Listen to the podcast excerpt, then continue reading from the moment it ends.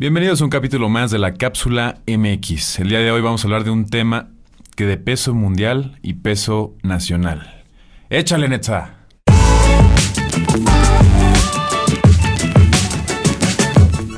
Señoras y señores, bienvenidos a este nuevo capítulo de podcast, La Cápsula MX. Me presento una vez más, soy la doctora Jackie López de Salud en Corto y a mi izquierda tenemos a... El doctor Víctor Manuel Encina, mejor conocido como el doctor Vic. Y a mi derecha tenemos a... Octavio Arroyo, mejor conocido como Mr. Doctor, y hoy vamos a hablar de un tema que como ya lo dijo Víctor, es de peso mundial, y eso es la obesidad. Pero sobre todo acá mucho en México, ¿no? Que somos el país número uno de obesidad, tanto infantil como ahora, también en, adultos. Está... ¡Qué perro oso! Sí, qué oso, o sea, qué de verdad perro oso, porque... ¿Por qué no? O sea, porque, aparte es una enfermedad, porque uno, definamos primero qué es la obesidad y cómo, eh, cómo es una enfermedad.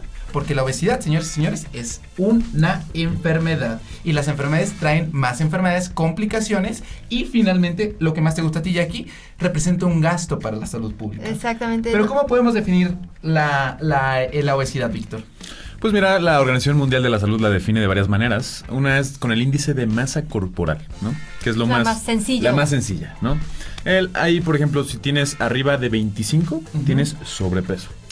Arriba de 30, tienes obesidad grado 1. Que depende también de las guías y de la clasificación, Claro. porque algunos... eh, Hay, hay otros que los definen por porcentaje de grasa corporal, Exacto. hay otros que los definen Pero también por la cuestión de, o sea, entre 25 a 25.1 a 27 es sobrepeso. Y Exactamente. ya por arriba de 27.1 ya es obesidad grado Obesidad, 1. exacto, Algunos sí. sí se van hasta el 30. otros Pero 30. yo prefiero decirles 27, desde el 27.1 que ya son obesos. para, para no irnos tan Y- leves, ¿no? Eh, Eso es, es difícil porque eh, yo como médico general sí, eh, de primer contacto con algunos pacientes, sí soy la que les tengo que ir avisando que ya están en sobrepeso u obesidad. Y fíjate qué curioso, ¿no? Decir avisando o di- diagnosticándoles, porque a veces, y a mí me lo pasó en lo, en lo particular, no me daba cuenta que tenía sobrepeso. La gente no, perca- no se percata de eso. Ese es un problema que, que- que es real y en México y el mundo en general, pero la verdad es lo que yo no puedo creer, cómo no se nos ha quedado en la cabeza eh, eh, cuál es un cuerpo de una persona que ya está pasada de peso, o sea, que ya tiene sobrepeso, porque muchos me dicen, no, ¿cómo voy a tener eh, obesidad grado 1? estoy No, no, no, o sea, sobrepeso sí, pero obesidad no, señora. Sí, tienes es que- obesidad. Y ahora, ahora, por ejemplo, los nutriólogos les gusta ya no definir con índice de masa corporal. Ah. les gusta Ah, con claro. porcentaje de grasa. Por ejemplo, ellos dicen que si tienes arriba de 33% y eres hombre, ya eres obeso. Digo, perdón, mujer, tienes Treinta- 33% y 25% si eres hombre. Porque ya es más fidedigno. A veces el índice de masa corporal ya no es Sí, no, o sea, porque no es lo mismo que peses eh, Y midas. 70 kilos y midas eh, unos 65, pero si esos 70 kilos son, Son más de músculo. músculo. Exacto, o de agua. Claro, el índice de masa corporal es una medida donde se hace una diferencia o bueno, una división entre tu estatura y tu peso, ¿no? Pero, Entonces, pero justamente haciendo esto es como muy factible, ¿no? Por ejemplo, Claro. esto que decías, por ejemplo, vamos a calcularle. ¿Tú cuánto, cu- ¿tú cuánto mides, Víctor? Yo mido un 88. 1,88. ¿Y cuál es tu peso? Ahorita peso 85, si no me Entonces, equivoco. vamos a multiplicar 1.88 por 1.88, lo que nos da 3.53. Vamos a dividir tu peso, que es 85, entre 3.53. nos da un índice de masa corporal de 24. 24. Es decir, está adecuado. Lo normal es tener entre 18 a Ah, 25. ¿Tú por, cuán- por ejemplo, Netza, cuántos, cuántos No, es que si nos tienes? vamos, nos vamos, él, Es él- que- él es uno, por ejemplo, de los que me dice, no, ¿cómo Ajá. crees? Yo estoy bien. Vamos a sacárselo ¿Sabes? a, Netza. Netza lo ven y dicen, pues él no se ve gordo, no se ve con sobrepeso, pero yo también pesaba lo mismo, amigo. Por ejemplo, ¿cuánto mides tú, Netza? 1.85. A ver, Netza nos dice que pesa 1.85 por 1.85. Mide. Es 3. pun- Digo, eh, mide, nos sale 3.42. ¿Cuánto pesas? Como 88. Estoy pasado. 88. Es de, entre- es de huesos anchos Y el se, muchacho. y se Hueso quitó ancho. kilitos, Hueso- ¿eh? hueso ancho. 88 3.42. entre 3.42. Tómala, papá. Tienes sobrepeso, 25.7. Pero ya dijimos que el índice de masa corporal a veces no es no es fidedigno. Pero, o sea, pero la neta es que si cuando uno ya se ve con panza, ya es sobrepeso. O sea, Sí, desde ahí. y es que O sea, hay, muchas mujeres que no les siguen ajustando los mismos pantalones, Ajá. pero no se dan cuenta que eh, Ya le ya, aprieta, le están o le el apretando o que ya ajá, le sale el gordito. Y si se ofenden y dices que tú me quieres tener esquelética como yo, O la como otra yo estoy. Es que más vale gordo que dé risa y no flaco que dé lástima. Esa frase ¿O qué otra frase has escuchado tú, Víctor? No, es que a mí, a mí eso me la avientan. A mí me la avientan al menos una vez no. a la semana. Sí, ¿no? no, Como es esa- que soy, soy de huesos anchos, como decía Víctor. No, doctor, es que no puedo bajar de peso. ¿No será la tiroides? Y yo les digo, más bien es la tragoides. La O tragoides. se ve macizo, está bien. Ah, o Ah, se ve macicito. Es que está macizo, sí, macizo. es- ese es ya te ve, te sí. ve repuestito. Los tíos, los tíos Los tíos, te- te ma- repuestito. Y la macizo. verdad ahorita estamos eh, bromeando de ese tema, pero sí, sí es preocupante que siendo el país número uno de obesidad Y de infantil, diabetes.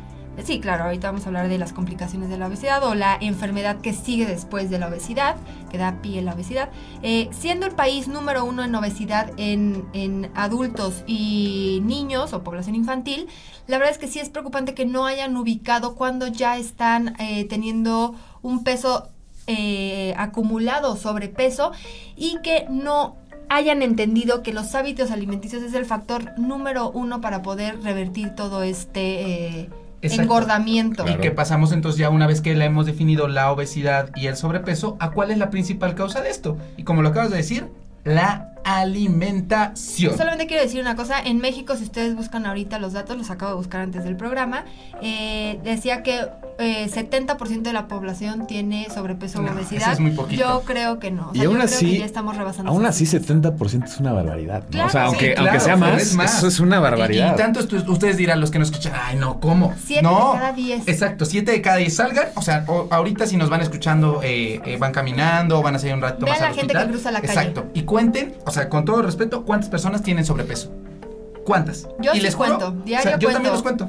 A Net se le cuenta, o sea, le, le consta que yo estoy 1, Uno, 2, dos, 3, tres, 4, 5 y siempre hay más Neto, de yo 10 también lo personas. Sí, y Oigan. me dice, qué mala onda. O sea, estás juzgando, sí no, es ojo clínico. Es que sí preocupa. Y preocupa, pero, pero, y la otra frase, pero usted qué le quita, doctor. O sea, no o sea, no manches. ¿Cómo que? O sea, sí, directamente no me quita. Pero siempre les digo a los pacientes, ¿saben cuáles son las complicaciones de todo esto? La diabetes, la diabetes que te lleva a enfermedad renal crónica. Por ejemplo, hablando de una de las complicaciones, de la complicación, eh, una eh, sesión de hemodiálisis cuesta 4 mil pesos. Por tres a la semana son 12 mil pesos. 12 mil pesos por cuatro semanas que tiene el mes son más de 60 mil pesos. Por 12 meses, porque no se mueren luego, luego, son más de medio millón de pesos. ¿Qué, qué creen? El sector salud tiene que invertir en esas complicaciones y luego se preguntan por qué no hay medicamentos. Porque a niños con leucemia, que no es su culpa, no les pueden comprar la terapia porque, ¿qué creen? Se la terminan gastando en personas que decidieron enfermarse. Porque sí, Es una sí decisión. decidieron. Es una decisión. Ajá. Claro que sí, porque lo que estábamos comentando también con Víctor ayer, o no me acuerdo qué día, que realmente sí, eh, la obesidad no solamente es cuestión de comer bien, sí es cuestión de comer bien, pero también es de que tú trabajes tu mente Exacto. para Que que, tú entiendas. entiendas exactamente qué es lo que está pasando y que tú digas, me estoy enfermando. No solamente estoy gordo, o sea, estoy enfermo. Y que, que tomes en cuenta que de verdad la alimentación o esos preceptos con los que se crecen, no solamente en México, sino también en Latinoamérica, no son los más adecuados. Siempre les digo a los pacientes, yo, yo entiendo que aquí en este país la forma de mostrar cariño a una persona es a través de la alimentación. Típico, ay, hijo, qué bueno que viniste, te, hizo, te hice tus chilitos en hogada que te gustan. No, no, no, no, no. Un vasito de refresco, tantito, un poquito. Tráele un topercito para que se lleve tantito mole. ¿O no te ha pasado eso a ti?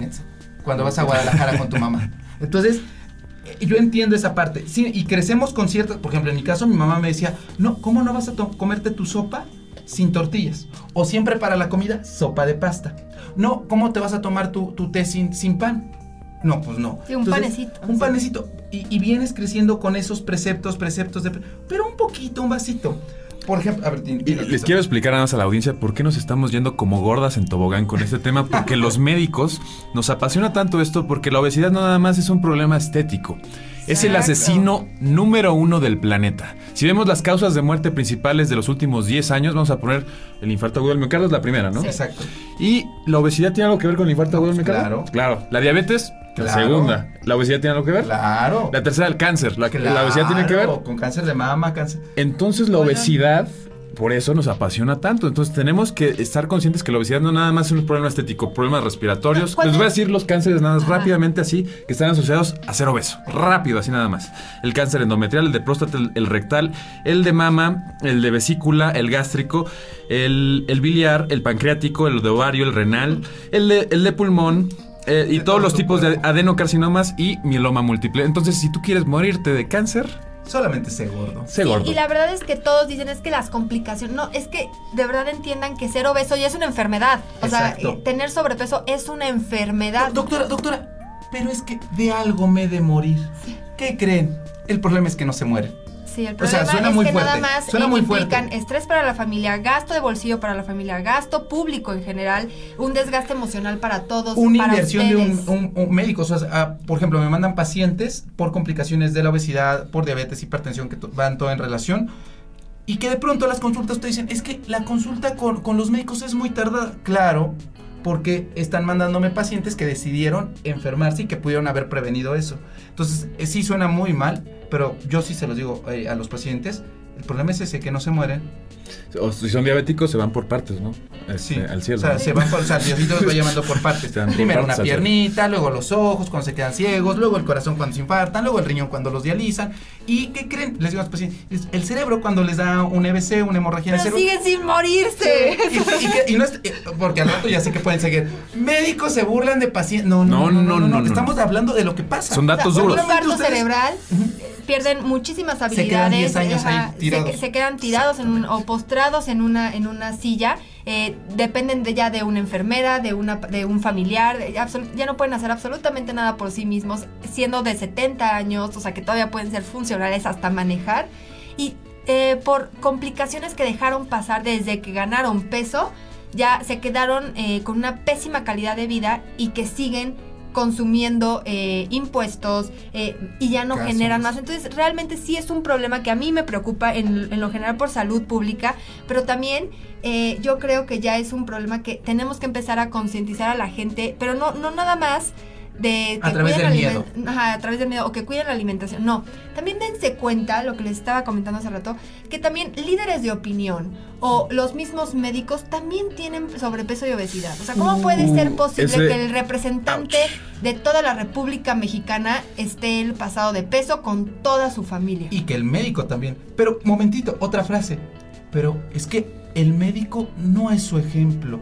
No, claro que sí. No, no, o sea, tenemos sí. que ser ejemplo. Yo les decía, eh, lo- no sé si lo he mencionado en este programa o previamente, pero sí en el hospital siempre les digo, es que este es el templo de salud.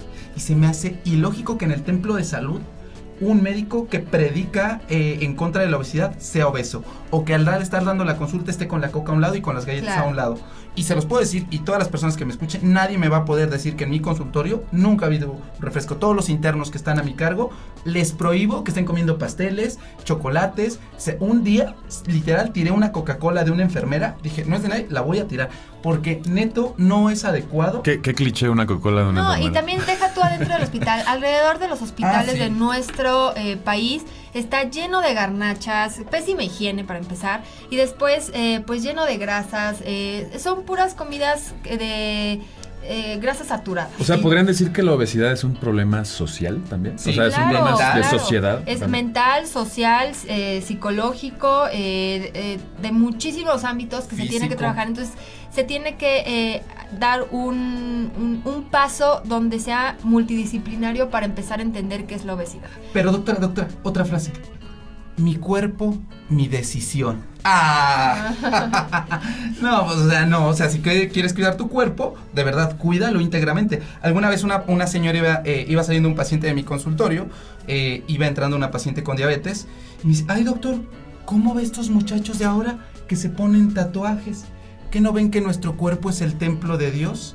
Y que agarro sus laboratorios le digo, ay señora, con su glucosa en 400 y triglicéridos en 350, no creo que Dios quiera habitar en su templo. Porque efectivamente hay que cuidar nuestro cuerpo por fuera, pero también por dentro. Exactamente, yo también creo que eh, realmente no es que estemos en contra de la gente obesa o de sobrepeso, no, la verdad No, para es- nada. están Hay- enfermos hay y que necesitan, ayudarlos, hay que ajá, ayudarlos. necesitan ayuda y una guía, exactamente, pero sí estoy en contra de todos los esos eh, frases o clichés o de los estereotipos de de algo me debo de morir o mi cuerpo mi decisión o soy de hueso ancho o ay bueno qué tanto Au. es tantito. Ajá, o a, a- a usted qué le quita, doctora. Ajá, sí, más pacientes para ustedes. Exacto, no, no, no, no, no, no, no.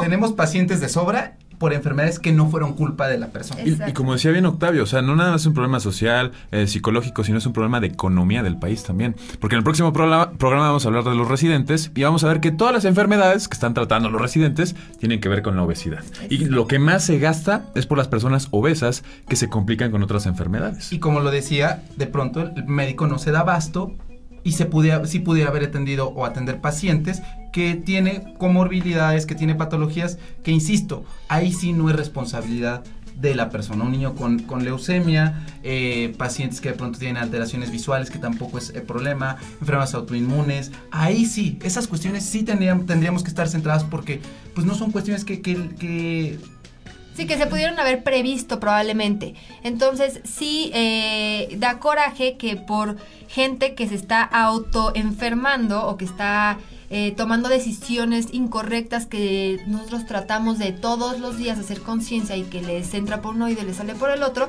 estén gastando eh, el dinero que puede ser dirigido o el presupuesto que puede ser eh, dado a enfermedades que Doctora, realmente otra frase, otra frase, las perdón. necesitan. Perdón, pero es que de por sí en mi familia somos gorditos.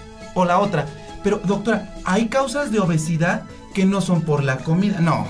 El 90% de la obesidad en este país y a nivel mundial es íntegramente por La alimentación. Yo les quiero hacer una pregunta a cada uno y, y quiero que me respondan. ¿Cuál sería la medida que ustedes propondrían para prevenir este problema de obesidad en México? Primero te lo pregunto a ti, Octavio, y después, Jackie, quiero que me digas.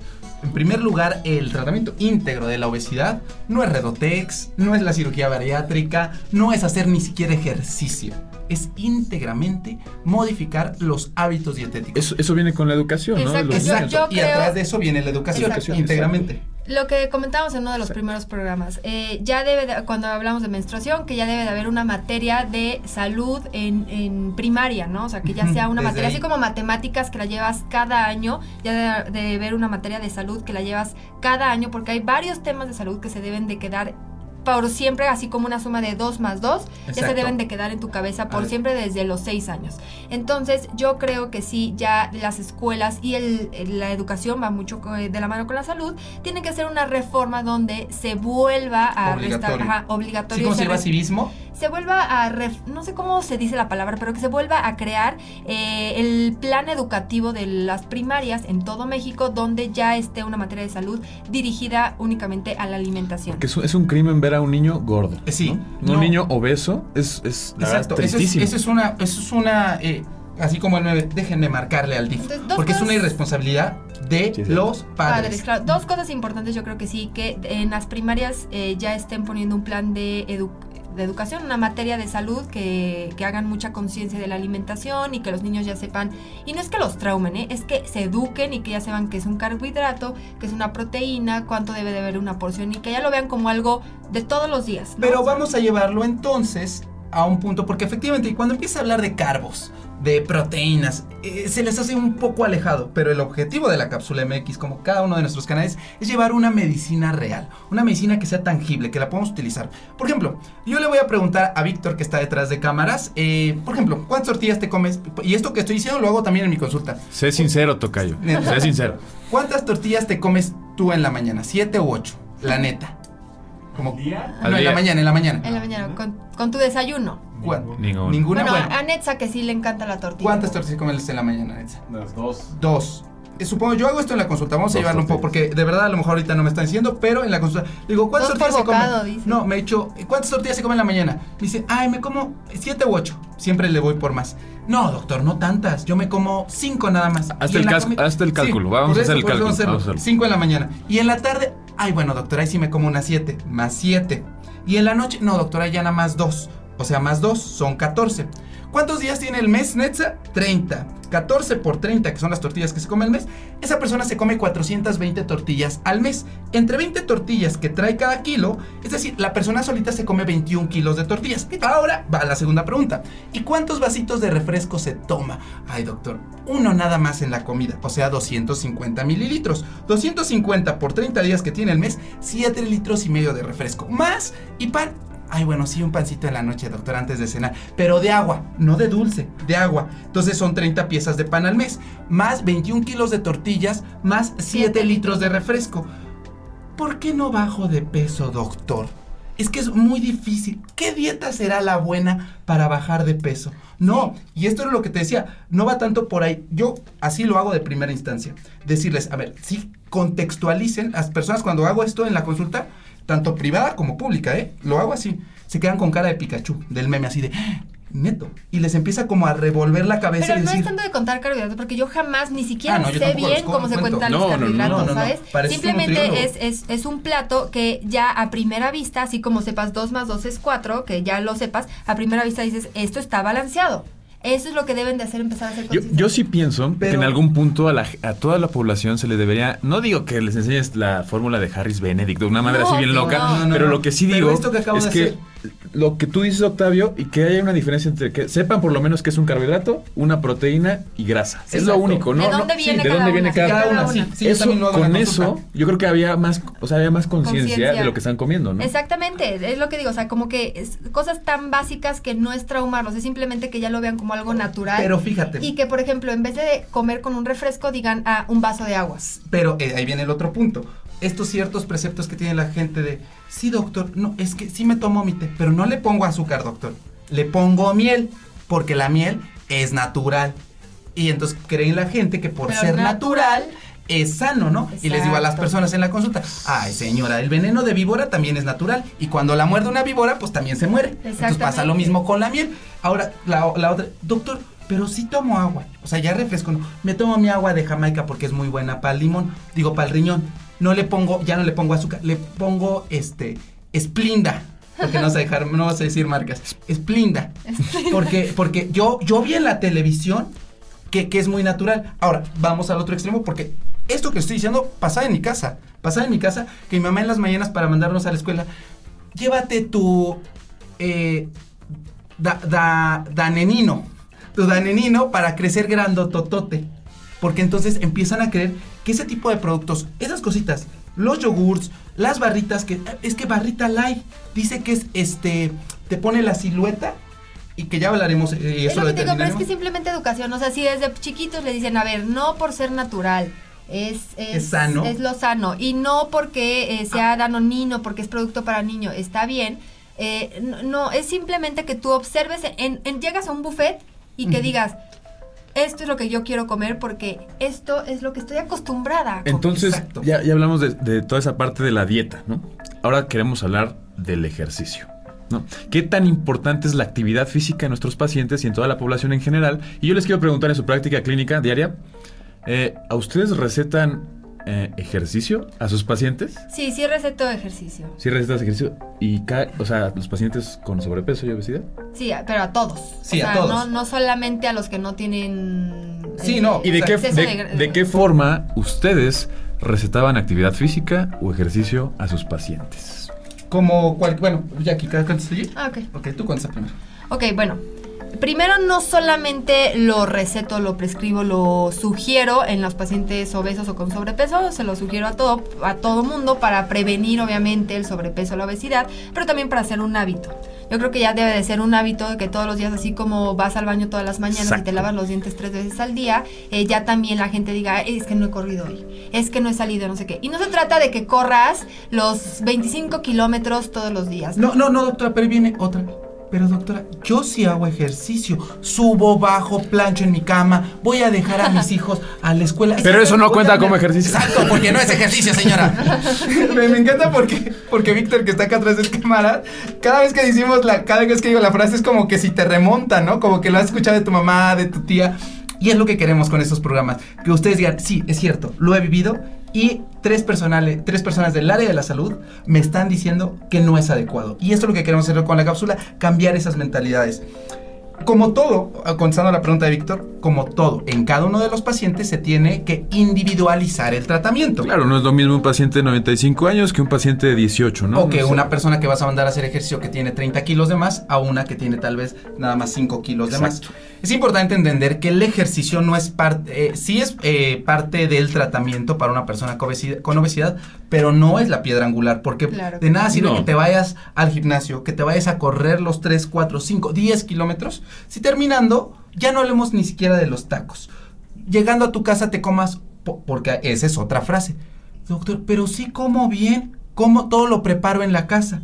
Mire, por ejemplo, me eché unas milanesitas empanizadas con papitas fritas y agua de Pero lo preparé yo. Pero lo preparé yo con plátanos, con crema, todo en la casa. No, pues ahí van todas las calorías. Claro, todo lo que corriste ya lo estás triplicando con la comida. que- Exacto. llevándolo, por ejemplo, y siendo aterrizado con la pregunta, ¿cuánto debería ser una persona de ejercicio diario?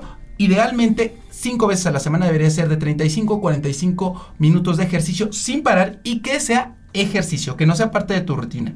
Para bajar de peso. Hay intensidades incluso, ¿no? hay inten- Exacto. es justamente a lo que iba. Media. Y claro, ex- existe este, este mito de que, bueno, es que voy a sudar, ¿no? Para poder bajar. No, finalmente el sudor no es lo que hace que pierdas grasa. Sin embargo, sí es un reflejo de que tu actividad fue, Fue, lo suficiente ajá, para poder bajar de peso. Entonces yo sí se los digo así a mis pacientes. De verdad, tiene usted que sudar, tiene que ser un esfuerzo que de verdad le condicione. Y no es que estés perdiendo la grasa a través del sudor, Exacto. sino de No. que sí te esforzaste lo suficiente para que ya implícitamente estés eh, quemando esas calorías. Y yo les digo a los pacientes, entendamos que las calorías son la gasolina con la que trabajamos. Si tú consumes, compras más gasolina a través de tus alimentos, entonces tienes que gastarte esa gasolina. Porque ¿qué pasa cuando tienes mucha gasolina?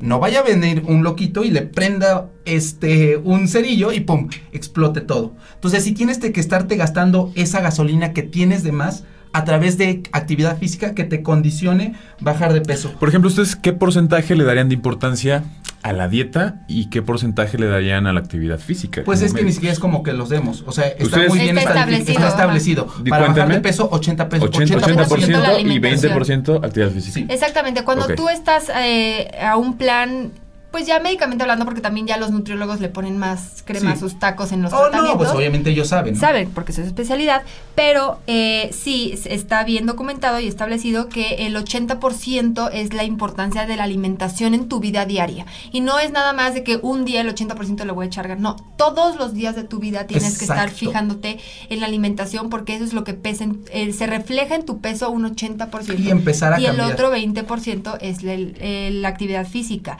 Ahora, es importantísima la actividad física porque dicen, no, bueno, mejor como súper bien y ya no hago ejercicio, porque también la actividad física eh, trae consigo otros beneficios, que Sí. es, eh, pues... eh, Disminuye las resistencias vasculares periféricas, Exactamente. disminuye... Ayuda al corazón, en otras palabras, ayuda al corazón, a los músculos, a los huesos, eh, también... Fortalece articulaciones. Exactamente, el sistema digestivo también ayuda bastante. Entonces, sí, eh, son Las un cosas. complemento, pero sí hay que echarle ganitas. a- Si, si ustedes me preguntan por qué- cómo es, o sea, una persona con obesidad no la vas a poner luego luego a correr, ¿no? Claro, Desde no, las se nos- rodillas, se nos cosas- infartas, Se le va a infartar así. Cuando voy al gimnasio, se lo comentaba ayer a mi entrenador, este, le digo, es que a mí me da pánico ver a un señor que va todos los días súper gordito y está así con las pesas y las máquinas. y yo, Se va a infartar en cualquier momento, no lo conozco, pero no puede hacer Claro. ejercicio de primera Es instancia. que Tienes que bajar. Es la importancia de individualizar cada tratamiento de una persona con obesidad o sobrepeso, ¿no? Ahora, lo, lo siguiente, hablando más del tratamiento, mucha gente, mis pacientes o mucha gente pregunta, oye, ¿y tú qué opinas de los medicamentos para bajar de peso? Fake. ¿Qué No, bueno, no fake. No, no, no, hay unos muy buenos, hay unos muy- Liraglutide es mi favorita. No, hay, un- hay unos muy buenos, o sea, sin mencionar marcas, sí hay algunos tratamientos que pueden ser eh, una, una ayuda, un, Exacto. un- Contribuir. Sí, es como una herramienta que puedes utilizar para bajar de peso. Obviamente, repetimos, Claro. la alimentación es lo más importante.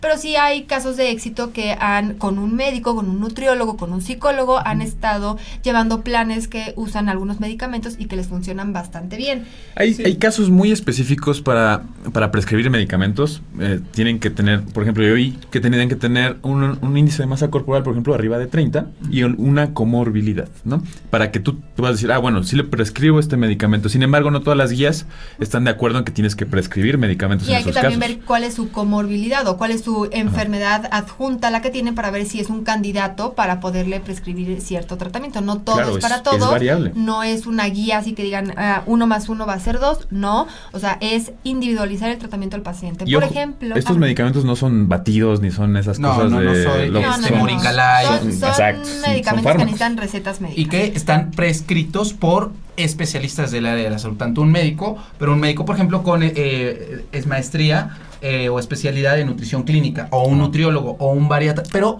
bariatra, bariatra, ¿eh? no de los que de pronto que aquí hacen ahí. quiero irme al segundo paso que también es un tratamiento, por ejemplo, la manga gástrica, que muchos dicen, "Ah, es que ya facilísimo la Ah, manga sa- gástrica. sí. No, también No, eh, no, no. tiene que haber una evaluación previa hasta psicológica del paciente para ver si eres un candidato a hacer la manga gástrica. La manga gástrica nos puede explicar Víctor exactamente Y qué claro, es. por ejemplo, todos los tratamientos bariátricos quirúrgicos se ha visto que tienen, eh, cuando se realizan a pacientes, y están indicados, porque tienen sus indicaciones. No todos los pacientes pueden someterse a un tratamiento bariátrico quirúrgico. Eh, por ejemplo, decía que tiene que tener un índice de masa corporal arriba de 30 o 35 o con una comorbilidad, ¿no? Sí hay estudios que demuestran que esos tratamientos sí traen un beneficio superior al tratamiento médico, ¿no? Por ejemplo, hay un estudio hace poco que salió que se llama el Stampede, que es de cirugía, que dice que revirtió todos los valores, por ejemplo, los pacientes diabéticos e hipertensos, que, que tenían, o sea, estaban muy, muy descontrolados, fue superior al, al tratamiento médico. Sin embargo, esto no es una solución a todos los problemas. Claro. Hay que entender eso. Lo primero es la dieta, la actividad física y la educación. ¿no? Porque si no va a regresar la diabetes, Exactamente. va a regresar la Eh, hipertensión. precisamente para un, un- un tratamiento quirúrgico para disminuir de peso, bajar de peso o la obesidad, tienes que entrar en un plan donde el psicólogo y psiquiatra te evalúen para ver si tú puedes concientizar a tu persona para que mantengas un peso y unos hábitos de rutina ya para toda la Y vida. entonces volvemos a mi frase favorita, que ustedes lo saben amigos, porque cada plática que siempre doy, sea cual sea, siempre digo esta frase de Nelson Mandela. La única forma de que una sociedad mejore es a través de la educación. Una persona se tiene que educar para poder cambiar su forma de pensar y eso lo lleva a actuar de una manera distinta. Entonces, insisto, volviendo a esta realidad, si nosotros creemos que un platito de sopa de pasta de fideo con unas albondiguitas, cuatro tortillas en la comida, una agüita de limón con chía para bajar de peso y unos plátanos con crema de postre es normal, no lo es, señora. No lo es, señor. No lo es, amigo que me estás escuchando. No es irte a la fondita y que digas, ah, bueno, ahí. Yo siempre en los pacientes les pregunto, a ver, ¿qué desayunó hoy? Y me dicen, tan, tan, tan. ¿Qué comió hoy? Tan, tan, tan. ¿Qué cenó anoche? Tan, tan, tan. Y a ninguna de ellas me dicen ni una sola verdura. Le digo, es decir, en las últimas 24 horas no he consumido ni una sola verdura. Sí, doctor, eh, comí zanahoria y papas. Desde ahí empezamos mal. La zanahoria y la papa no, son, verduras. ¿Ustedes creen que eh, el- la parte socioeconómica esté ligada con si alguien puede desarrollar obesidad o no? Por Sí, ejemplo, si la gente es más, pobre, menos sabe. Pero Eh, no, no ¿ustedes qué op- obesidad, no obesidad, no, ¿Qué porque eh, hemos visto gente eh, de- de estatus económico alto que también tiene obesidad. Eh, Sí, lo, claro, lo voy a volver a repetir, a mí me da igual lo- nuestro presidente, ¿sabes? O sea, la verdad, lo- l- yo No, sé que- nuestros médicos. Yo sé que muchos no quieren hablar, pero la verdad es que es la realidad. Eh, Sí, pero es que aparte, no. a veces el médico no tiene tiempo, pero nuestro Mm. presidente sí debe de ser un ejemplo No, porque... o sea, eh, tiempo sí hay, siempre hay. Yo, yo en la consulta, y lo insisto, lo saben los pacientes, los que me conocen en la vida real, yo en mi consulta todos los días, no hay un solo día que yo me lleve dos manzanas, un plátano y una- un litro de agua. eh, Sí, pero simple. porque tú tienes un consultorio establecido, pero gente que está por residente del tingo al tango, la verdad es que a veces no tienen tiempo. Y eso sí. Y hay yo muchos creo- residentes gordos, ¿no? Claro, hay muchos residentes que el estrés lo canalizan hacia subir de peso y entiendo, pero sí hay que a, tomar cartas en el asunto para que esto no esté sucediendo. Eh, ahora, lo que decía Víctor de, de relacionar si pobres o ricos está relacionado con la obesidad o el sobrepeso, yo creo que sí hay un, un algo que influye, pero es más por la educación, simplemente por la educación. O sea, gente que no tiene idea y que no le muestra interés a que aprendan qué es un carbohidrato, lo más sencillo, que es un carbohidrato, una proteína y una grasa, la verdad no va no va a saber que cuando entra un Oxxo, qué del Oxxo elegir, porque todos tenemos un Oxxo en la esquina. Y es lo una que les digo a los en la esquina. Ay, doctor, es que no puedo. Le digo, mire, señor, esta Una botella de agua. en la esquina. Esta botella de agua la compré ahorita. Le digo, la traigo de mi casa. Pero la compré ahorita.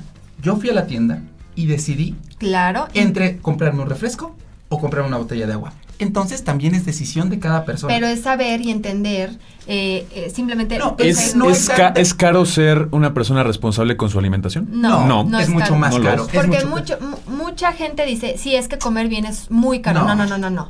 Es mucho No. más caro que tú elijas los productos que crees que son sanos y que vayas a un súper. Y volviendo a la piedra angular, lo más importante que tiene un ser humano es su salud.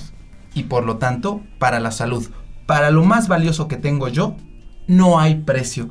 Ay, pero bueno, prefiero no arreglarme mis dientes y comprarme el iPhone 11. Pues entonces tenemos ciertos eh, criterios de preferencia que claro, es válido. Yo le digo a mis pacientes, bueno, si para usted no es tan importante su salud, doctor, es que no tengo tiempo. Y es que, no, lo más valioso que tiene un ser humano es su salud. Y Claro. desde ahí tiene que partir todo. Ya yo les diría, las prioridades están jodidas porque lo más importante, Exacto. como tú dices, es la salud. Después viene lo demás. Exacto. Sin salud no Y puedes aparte, vivir. La neta es que no es tan caro. O sea, comprarte unas verduras. No, sé, no, hoy sé- hay, hay no, mil sí. maneras que puedes hacerlo y que no sale caro. Diría nuestro antiguo Tratuani. O sea, no soy la señora de la casa, pero sí estoy de acuerdo que las verduras no cuestan más caras. O sea, no, solamente son asadas y al vapor. Sí. Una pechuga asada y al vapor. Digo, No, hay maneras para hacerlo bien y no Claro. tienes que gastar tanto. Otra eh, eh, cosa importante que quiero agregar, han estado aumentando los impuestos a ciertas comidas chatarras o refrescos o etcétera, que creo que es una buena solución. Eso sí. Es, es algo que puede contribuir, pero independientemente de eso, es lo que decía, así cuesta el gansito, este, 20 pesos más, Lo, va a comprar lo la van a terminar comprando. ¿Por qué? Porque no tienen la educación de decir, ah, es que le subieron de puesto, sí, el gobierno, y le mienten la madre al gobierno. Pero realmente no es el trasfondo eso. Es decir, aunque cueste un peso el gansito y cueste eh, 25 pesos eh, La botella de agua. la botella de agua, la gente va a seguir yéndose al gansito porque no hay educación que viene de la mano. Sí, hay que eh, poner las cosas chatarras o lo que hace mal a la salud, impuestos agregados, eh, estoy totalmente de acuerdo, pero también eh, la educación viene desde abajo. Eh, yo creo que sí estamos en un excelente momento para que en esta cuarta transformación podamos hacer una realmente transformación en la educación del país. Y entonces esa es nuestra obligación, porque para educar, primero el que imparte la educación debe estar bien preparado. Es como si un maestro no supiera cómo hacer sumas y quiere enseñarle a su alumno. Exacto. Y Claro. vo- volvemos a esto de que el, paci- el médico sí tiene que ser un ejemplo y tiene que ponerlo en práctica. Yo siempre se los digo a mis pacientes, la persona tiene que vivir el evangelio para poder transmitirlo, porque si una persona no vive esa experiencia, no es si la vive es mucho más fácil podérsela transmitir Y es al difícil, paciente. claro que es difícil. No es difícil. O sea, bueno, sí. No, o sí sea, es Más difícil. bien- es más bien esta constancia. Es difícil, pero se puede. Sí, ser Entonces, constante. yo creo que todos tenemos una tarea aquí, ¿no? Eh, los pacientes tienen que estar abiertos a aprender, porque también es una, como decimos, una cosa psicológica, una cosa social. Y los médicos tenemos que dar buen ejemplo y tenemos que estar conscientes de que es el problema y el asesino número uno de este país, ¿verdad? Entonces, aquí como conclusión, Recapitulando. recapitulando. Octavio, ¿qué vamos, ¿qué vamos a hacer a partir de hoy? ¿Qué vamos a hacer a partir de hoy? Lo que siempre digo al final de cada uno de los videos. No se olviden de restar frutas y verduras. Porque de verdad. Tunas y nopales. no, la tuna y la nopal. Bueno, sí, la tuna sí es, ver- este, sí es fruta. El nopal no tanto. Pero es buenísimo. Es buenísimo. Tiene más propiedades que los políticos Es mexicanos. más, es que la verdad, si la gente supiera comer, se daría cuenta que a veces comiendo un taco en la esquina y un plato de nopales está balanceado. Sí, sí, sí. O sea, pero bueno, yo so- lo único que les voy a decir, a- sobre todo a los médicos, y creo que desde ahí podemos empezar, de verdad, mejoren sus hábitos alimenticios. De verdad, mejoren sus hábitos alimenticios, cuenten las tortillas que se comen día a día, cuéntenlas cómo hicimos el ejercicio, cuenten cuántas piezas de pan se comen al día, vayan bajándolo y les juro, les juro, les juro, les juro que en menos de un mes van a bajar 5 kilos. Si, cambian sus tortillas, el Sí. refresco y el pan. Exactamente. Yo creo que también, nada más de mensaje último, somos ejemplo, los de todos los profesionales de salud, somos ejemplo, todos los Desde funcionarios públicos, todos, Todos. los líderes de opinión somos ejemplo.